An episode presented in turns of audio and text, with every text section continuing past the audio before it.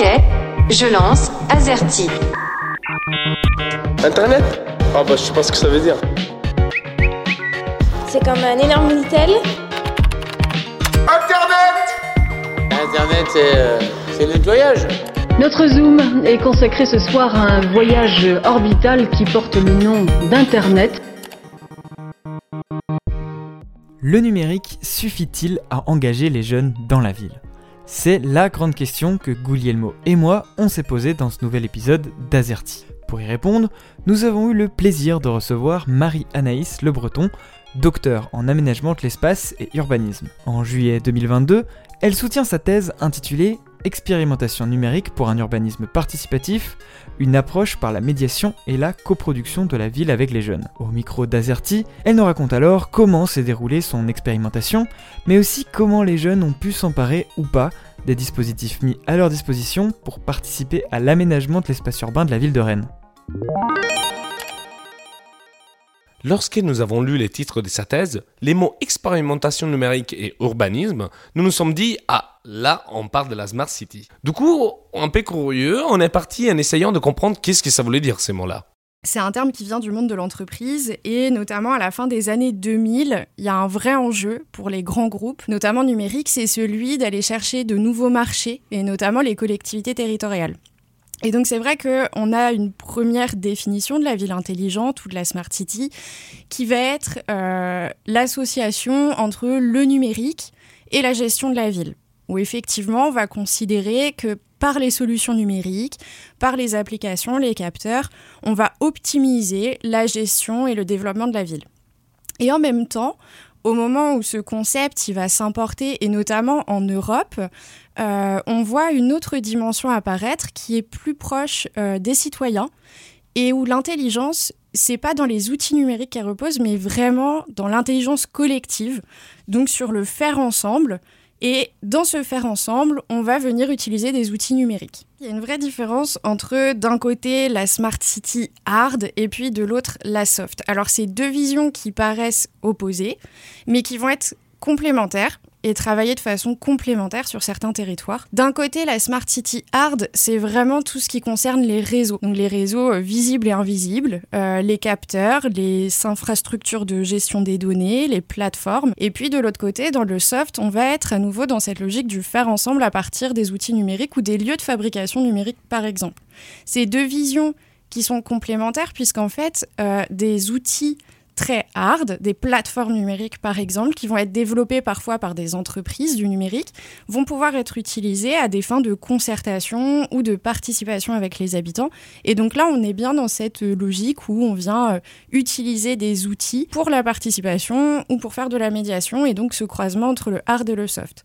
Après, derrière, il y a aussi des visions qui peuvent s'opposer. D'un côté, une vision très euh, technocratique, euh, de gestion de la ville par le numérique et de l'autre une vision plutôt euh, du faire ensemble et de la médiation euh, pour lesquelles, pour ces visions-là, le numérique n'est pas une fin en soi. Le numérique, c'est qu'un outil pour atteindre un, un objectif qui va être celui de la ville inclusive ou de la ville durable, par exemple. Cette histoire de deux visions qui s'opposent, ça me fait poser une question. Comment est-ce que tout cela fonctionne? Est-ce que c'est la collectivité qui consulte les citoyens pour mettre en place des dispositifs? Est-ce que c'est les entreprises qui peuvent implanter leurs solutions comme elles le souhaitent? Alors concrètement, il n'y a pas une ville intelligente, mais plusieurs modèles, plusieurs formes aussi d'expression de la ville intelligente. Moi, pour ma part, je me suis plutôt intéressée au cas de Rennes Métropole.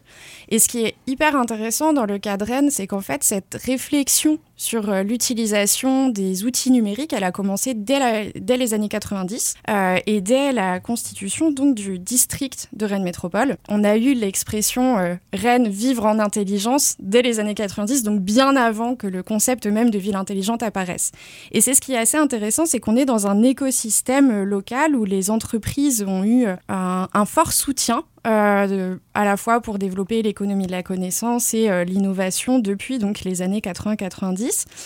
Et ce travail-là euh, d'investissement et de soutien, il s'est retrouvé tout au long de la construction de l'image et aussi euh, des projets de Rennes Métropole, puisque on a eu euh, des premières expérimentations d'usage d'outils numériques pour la concertation, par exemple, dès la fin des années 90. Je pense notamment à Rennes Cité Vision, où pour la première fois a été euh, employée une maquette 3D numérique de la ville pour présenter aux habitants à quoi pourrait ressembler la ville de Rennes dans un futur plus ou moins proche. Et donc aujourd'hui, il y a des logiques euh, préexistantes, il y a une habitude de travail avec ces entreprises, petites, moyennes et grandes, euh, à Rennes, qui fait qu'on va avoir une stratégie particulière, une trajectoire euh, tout à fait particulière de ville intelligente.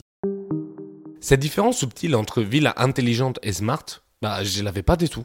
Mais elle a un portée non négligeable. Du coup, je me demande qu'est-ce qui motive les villes à employer des solutions numériques, c'est-à-dire smart, pour la gestion de son territoire? Bah, il y, a plusieurs façons d'y répondre. La première, une approche un peu plus critique, euh, dirait qu'on fait du numérique parce que c'est un moyen d'être perçu comme une collectivité moderne, qu'on a réussi à travailler avec les entreprises du territoire ou avec des associations qui développent aussi euh, des outils numériques. Et donc ça permet un certain affichage. C'est intéressant aussi pour les acteurs qui vont se saisir des collectivités pour faire valoir leurs dispositifs.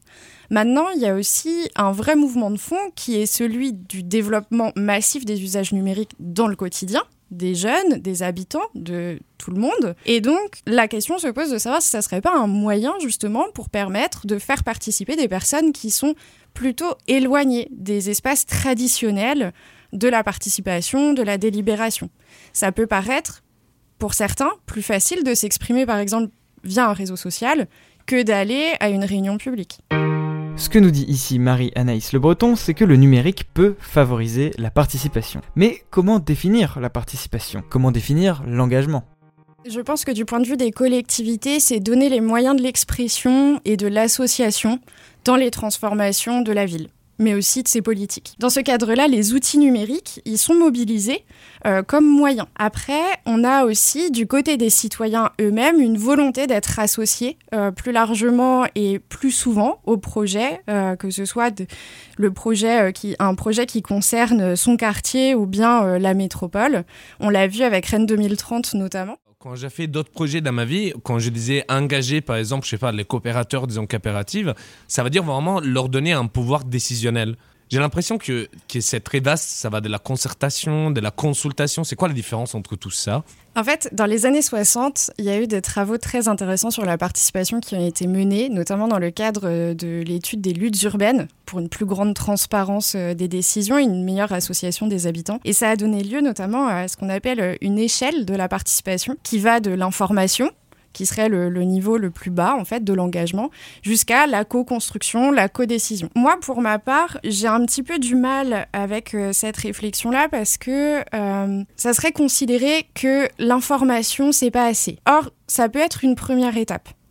Et il faut surtout pas euh, non plus penser que l'engagement c'est forcément de la co-construction.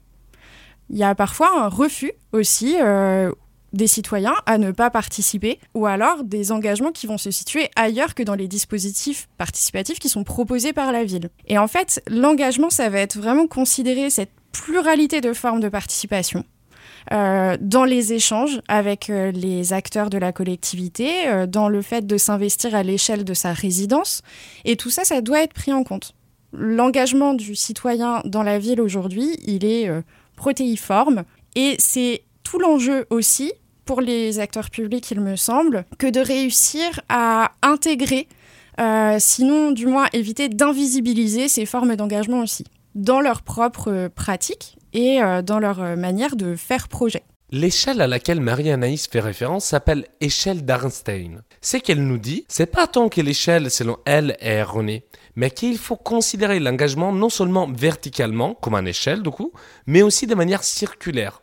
Différents niveaux d'engagement, s'écroisent sur différentes questions toujours liées au tissu urbain et des simples informations peuvent entraîner d'autres types d'engagement.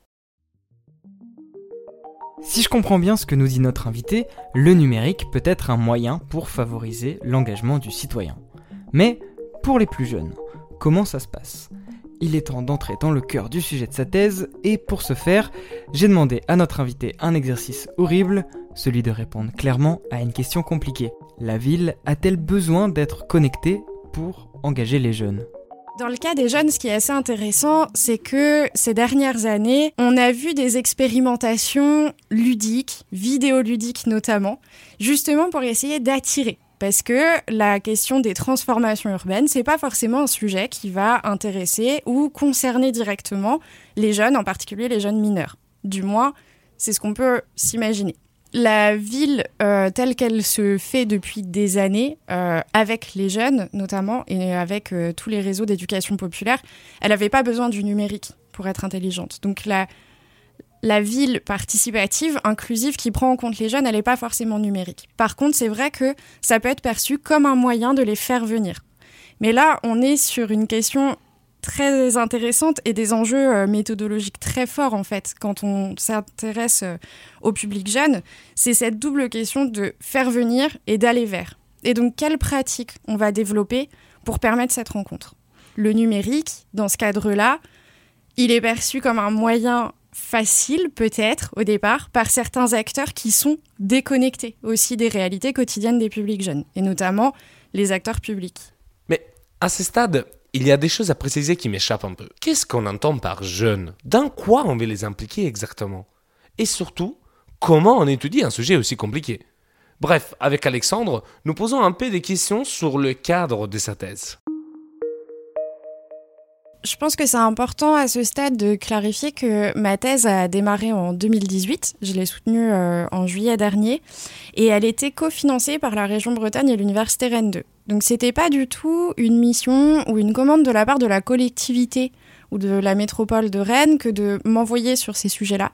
Euh, ça a été plutôt euh, une opportunité qui a fait que j'ai été amenée à me focaliser à faire une étude de cas sur la question de la participation des jeunes. Assez rapidement, il y a une question qui se pose, c'est celle de la ville inclusive on part de la ville intelligente et en fait, on arrive très vite à la ville inclusive parce que les outils numériques, ils sont utilisés pour attirer des populations qui ne participaient pas jusqu'alors et pour essayer de les intégrer à ces projets urbains participatifs. Or, quand on parle de numérique, il y a une vraie association qui est faite dans les esprits, qui est celle de euh, les jeunes ils sont tout le temps avec leur portable, ils adorent le numérique, ils sont tout le temps sur l'ordinateur. Donc on va mettre du numérique et on va mettre des jeux vidéo pour les faire participer. Et donc j'ai eu cette opportunité de travailler dans deux espaces différents, au sein du collège Rosa Parks d'abord, dans deux classes euh, de 5e et 4e, et au sein de la maison de quartier Beauregard. Et on s'est posé la question de ce que faisait le numérique dans un mode projet. Alors au collège, l'objectif c'était d'accompagner des adolescents entre 12 et 14 ans dans la formulation de projets à déposer au budget participatif de la ville de Rennes. Et moi pour ma part, ma question de recherche, euh, c'était est-ce que les jeunes vont utiliser du numérique à un moment donné pour concevoir leur projet?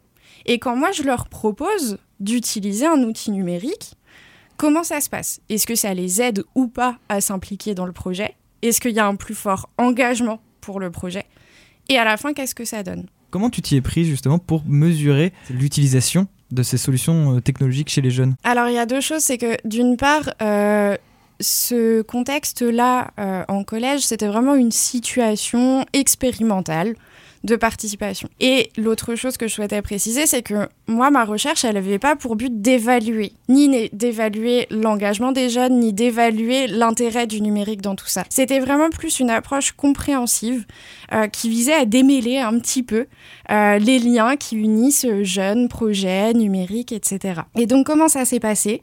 Eh bien, j'intervenais euh, toutes les semaines en classe d'histoire-géographie et on travaillait dans un mode projet. Donc, pour ce qui est de la méthode, on était dans une méthode de recherche-action où les participants de la recherche, les jeunes, mais aussi euh, l'équipe éducative et puis les acteurs qui pouvaient s'associer au projet étaient véritablement acteurs de la recherche. Moi, j'avais mes hypothèses de départ, j'avais des idées d'animation et d'atelier au départ, et en fait, la recherche-action a fait que tout ça, sans cesse, s'est réinventé, s'est réécrit, et c'est chemin faisant qu'on va construire nos méthodes et réécrire nos hypothèses. Dans une recherche-action, le chercheur, il est acteur. Et les acteurs sont aussi chercheurs. T'es arrivé, t'avais tes hypothèses de base, mais après t'as construit au fur et à mesure avec les publics. Du coup, les jeunes étaient engagés quelque part aussi dans la définition des objectifs, etc. On va dire que l'objectif, c'était vraiment le dépôt d'un projet à la fin de l'année au budget participatif. Il se trouve que sur les deux années de l'expérimentation, on n'a déposé aucun projet à la fin. Pour autant, est-ce que c'est un échec? Non. Et c'est là l'intérêt de la recherche-action. Puisque l'enjeu, c'est d'identifier pourquoi on n'a pas été déposé de projet, est-ce que c'était un refus de s'engager euh, dans ce mode projet? Est-ce que c'était parce que finalement les projets ne correspondaient pas aux standards imposés par euh, le budget participatif? Et ben ma prochaine question était justement comment tu été perçu et comment ces études étaient perçues par ces jeunes, les moments où tu arrivé là au début? C'est vrai que c'est assez particulier parce que quand on est euh, doctorant, on est chercheur en formation, on s'identifie pas encore comme chercheur véritablement. Pour autant, on n'est pas étudiant. Donc se présenter à des adolescents en expliquant qu'on est doctorant, c'est un premier travail. Euh, personnellement, moi, ce que je leur disais, c'est que je travaillais à l'université Rennes 2. Et comme c'est le collège euh, qui est situé à côté de l'université, c'était quelque chose qu'ils identifiaient. Et donc ça passait comme ça. Après, au-delà de l'enjeu de présentation, quand on est sur des questions de participation, d'engagement et de, recherche-action dans ces situations-là, il y a un vrai enjeu qui est celui de la confiance, des rapports de proximité qu'on établit euh, avec les participants de la recherche. Et donc c'est vrai qu'au-delà de la présentation, ça a nécessité quand même d'avoir des temps aussi. Euh, informel euh, pour apprendre à se connaître et euh, comprendre ce que moi je venais faire dans leur classe et ce que eux pouvaient faire pour ce projet. Et parfois, ça a amené effectivement des situations euh, bah, de désengagement total. Alors, désengagement du point de vue de ce que je leur imposais, du point de vue de la commande que je leur avais formulée. Pour autant, on peut pas dire qu'ils étaient désengagés. C'est juste que leur engagement, il se situait ailleurs. Et c'est tout l'enjeu des questions de la participation. C'est savoir où se situe l'engagement, où sont les préoccupations des individus.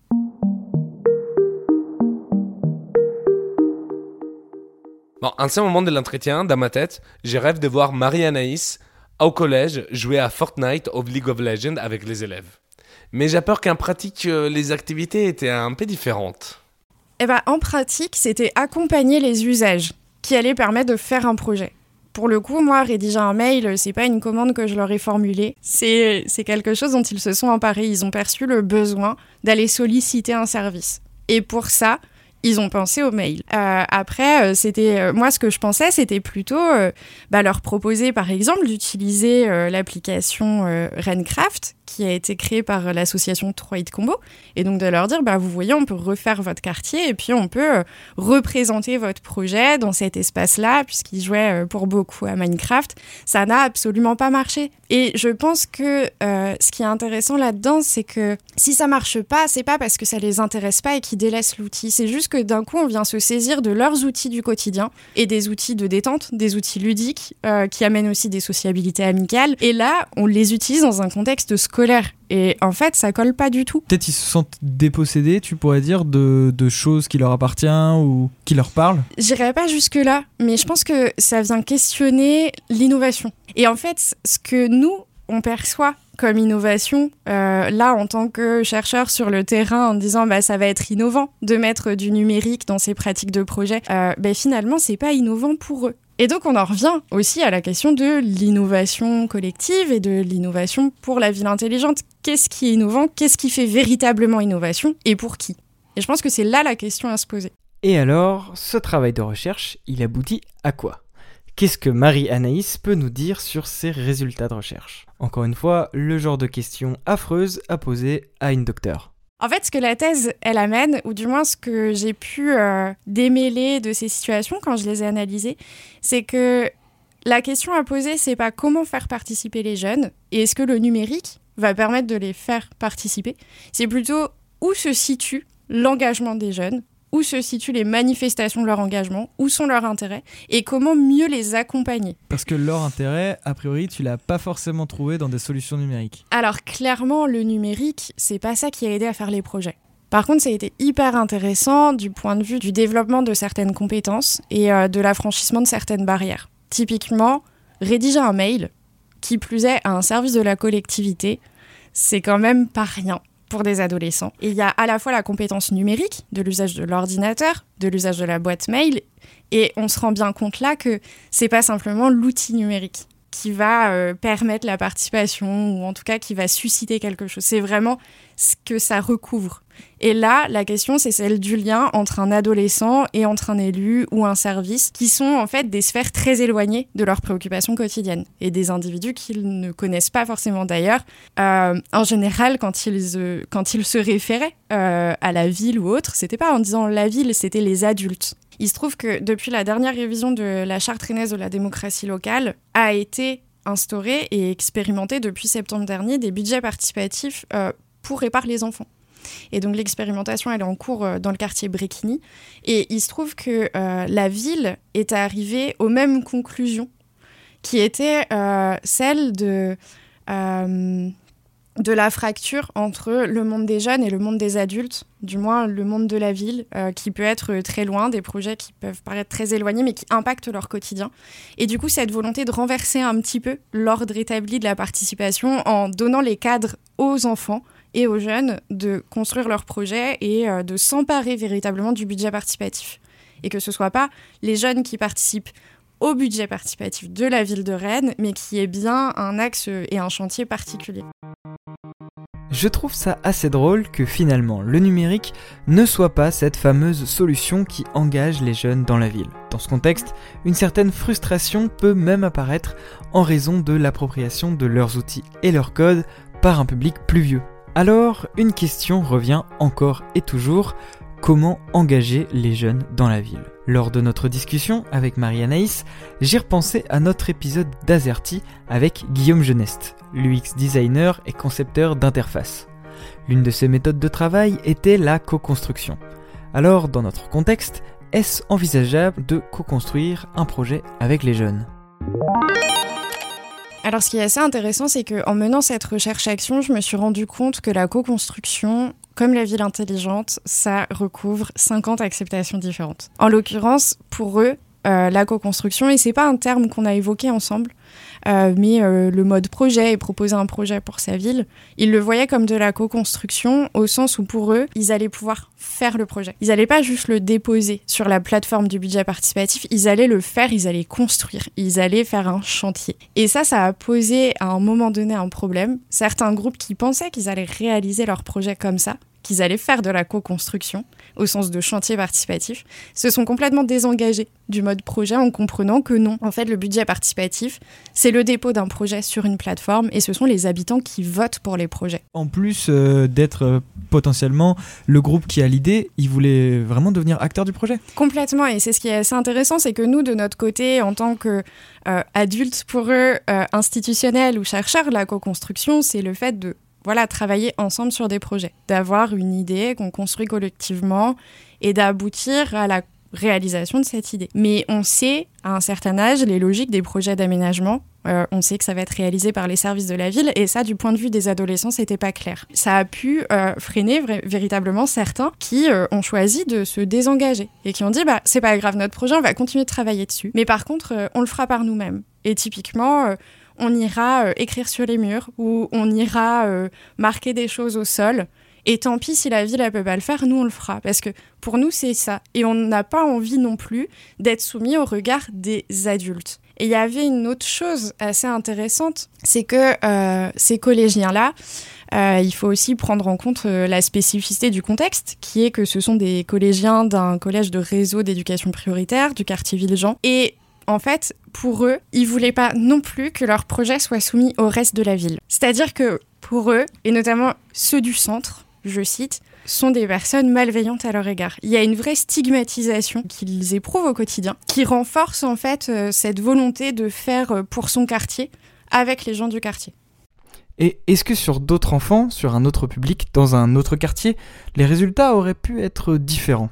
Je peux pas dire que les résultats seraient différents sur d'autres quartiers. Par contre, il y a certains facteurs communs, certains indicateurs euh, qui pourraient permettre la comparaison. Déjà, l'accès aux ressources numériques au sein du collège. Que ce soit la salle informatique, euh, l'état du parc informatique, mais aussi l'accès au centre de documentation et d'information. Et ça, effectivement, ça peut être une piste de comparaison. Après, je pense que dans tous les cas, euh, cette expérimentation-là, elle a duré deux ans pendant une année, j'étais avec des cinquièmes, l'année suivante avec des cinquièmes et des quatrièmes. Il y a des choses qui se retrouvent, Mais chaque situation est particulière dans tous les cas, parce que ce qui va vraiment conditionner le projet et la production de commun dans ces projets, c'est d'être ensemble. C'est de passer des individus de chaque groupe à vraiment un sentiment de faire groupe. Et ensemble, on va transformer le territoire par notre projet. En fait, euh, ce qui est intéressant avec cette situation-là, qui est une expérimentation, où en fait on va tester euh, avec certaines conditions, donc là euh, des classes dans un collège, une question et des moyens, on va venir interroger la participation. On peut le faire dans d'autres temps de la vie, on peut le faire dans d'autres espaces, même dans d'autres collèges. Ça donnera pas forcément les mêmes résultats parce que là, dans ce cas-là, qui était vraiment de recherche-action, ce qu'on a fait ensemble, c'était issu des volontés de chacun. C'était pas forcément moi qui venais imposer euh, pour une séance euh, une conduite particulière avec un exercice et on cherche à produire tel élément.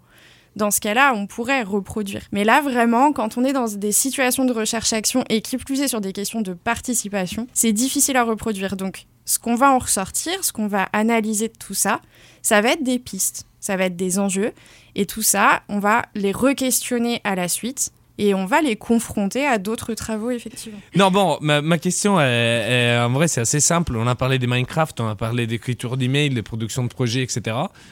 Mais je trouve qu'on n'a pas parlé de l'usage principal d'Internet aujourd'hui, les réseaux sociaux. Comment comment c'était euh, la relation par rapport à ces sujets-là? Tu as déjà dit qu'il était vu pour le fait qu'il était sur Facebook comme une vieille. Mais je ne sais pas, les comptes de Rennes Métropole, vous avez discuté de ces sujets-là ou pas? C'est hyper intéressant que tu le soulignes parce qu'en l'occurrence, euh, on s'est rendu à un moment donné, il le fallait, sur la plateforme du budget participatif, qui est euh, la plateforme Fabrique citoyenne pour le Carénet. Les premières réactions n'étaient pas très positives de la part des collégiens euh, parce que le site, il n'est pas fait comme les autres sites qu'ils ont l'habitude de fréquenter. Et en l'occurrence, les plateformes de streaming ou les plateformes vidéo, etc. Là, on est euh, sur un site avec euh, plusieurs onglets dans lesquels ils se sont perdus. Euh, et pour eux, c'était c'était vieux et c'était moche. Voilà, tout simplement. c'est alors c'est un petit peu dur à dire comme ça parce que d'un côté, bah, certains adolescents ont eu du mal avec, avec cette plateforme et l'ont jugée moche ou vieille, mais aussi peut-être parce qu'ils avaient du mal à saisir les enjeux derrière de cette plateforme-là. Euh, ou du moins, elle leur apportait pas les réponses aux questions qui se posaient. En revanche, les comptes Instagram de Rennes Métropole, quand ils sont allés dessus, ça marchait très bien. Mais en fait, c'est une question d'habitude et d'usage. J'ai une anecdote à, ce sujet-là, c'est euh, dans un groupe, on était sur un groupe mixte, euh, ils avaient donc 12-13 ans, et ils étaient en train d'évoquer des, projets à déposer, à construire. On était vraiment sur la première phase là de réflexion. Et l'un des collégiens suggère une idée et sa camarade euh, lui répond que non. Non, c'est hors de question, on ne fera pas ce projet. Alors je l'ai oublié hein, du coup. Et la raison apportée, c'est que c'était pas Instagrammable. C'est assez intéressant parce qu'il y avait d'un côté euh, des projets très engagés, vraiment. Et en même temps, la conscience de devoir valoriser et visibiliser ces projets-là avec des normes particulières pour que les habitants votent pour cela. Ils avaient conscience un petit peu euh, du côté euh, euh, visuel d'Internet, quoi. C'est un truc de fou. Ils en avaient conscience et en même temps, s'ils souhaitaient à un moment donné associer leur nom au projet, il fallait que ça corresponde à leurs standards. Il est clair que le numérique n'était que, entre guillemets, un moyen de penser les projets portés par les jeunes. Mais Étant donné les contextes sociaux de ces expérimentations, les quartiers, l'âge, etc., il nous reste une curiosité à la fin de notre entretien avec Marie Anaïs. Quel type de projet ces jeunes avaient en tête?